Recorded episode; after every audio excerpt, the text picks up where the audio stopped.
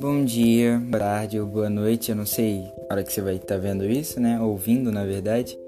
É, em, para vocês hoje, ao convite da, da Ana e da Duda, né?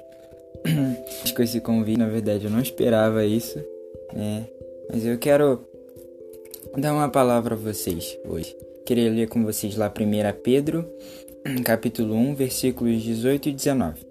Diz assim, ó sabendo que não foi mediante coisas perecíveis, como prata ou ouro, que você da vida inútil que seus pais lhe legaram, mas pelo precioso sangue de Cristo, como de um cordeiro sem defeito e sem mácula. E sabe, isso é tremendo de verdade, né? Mas eu queria orar antes com vocês, pode ser?